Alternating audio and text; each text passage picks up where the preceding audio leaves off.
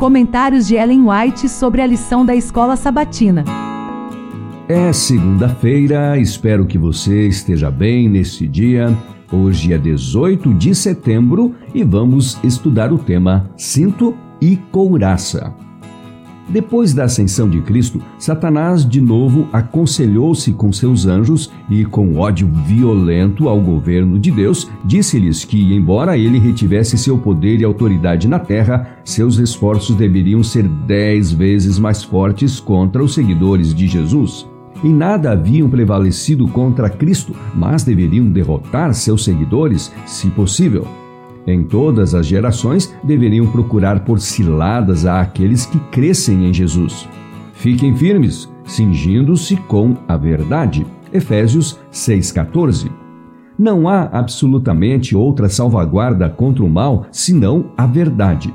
Nenhuma pessoa em cujo coração a verdade não habita pode permanecer firme pelo que é certo. Só há um poder capaz de nos tornar e manter firmes: o poder de Deus, comunicado a nós pela graça de Cristo.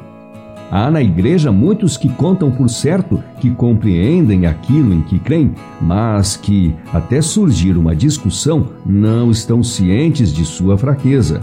Quando separados dos que são da mesma fé e forçados a estar sozinhos a expor por si mesmos sua crença, ficarão surpreendidos de ver como são confusas suas ideias sobre o que aceitaram como verdade.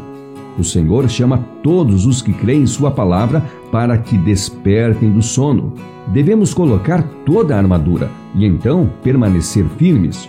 O Senhor nos honrou ao nos escolher como seus soldados, portanto, lutemos por Ele com coragem, agindo corretamente em toda transação ponham como coraça essa justiça divinamente protegida, que é privilégio de todos usar. Isso protegerá sua vida espiritual. Todos os que se vestiram da justiça de Cristo estarão perante Ele como escolhidos, fiéis e leais. Satanás não tem poder para arrancá-los da mão do Salvador. Cristo não permitirá que passe para o poder do inimigo qualquer pessoa que, em penitência e fé, reivindique sua proteção. Cada qual terá uma luta intensa para vencer o pecado no próprio coração.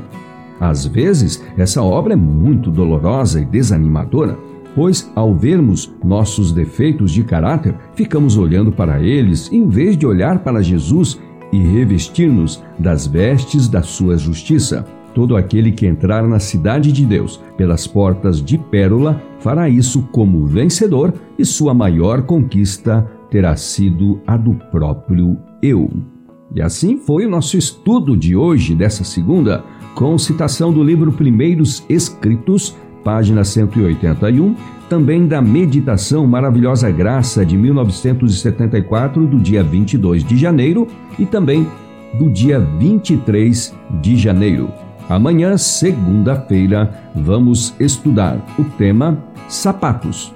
A Igreja como Arautos da Paz. Te espero amanhã para este estudo.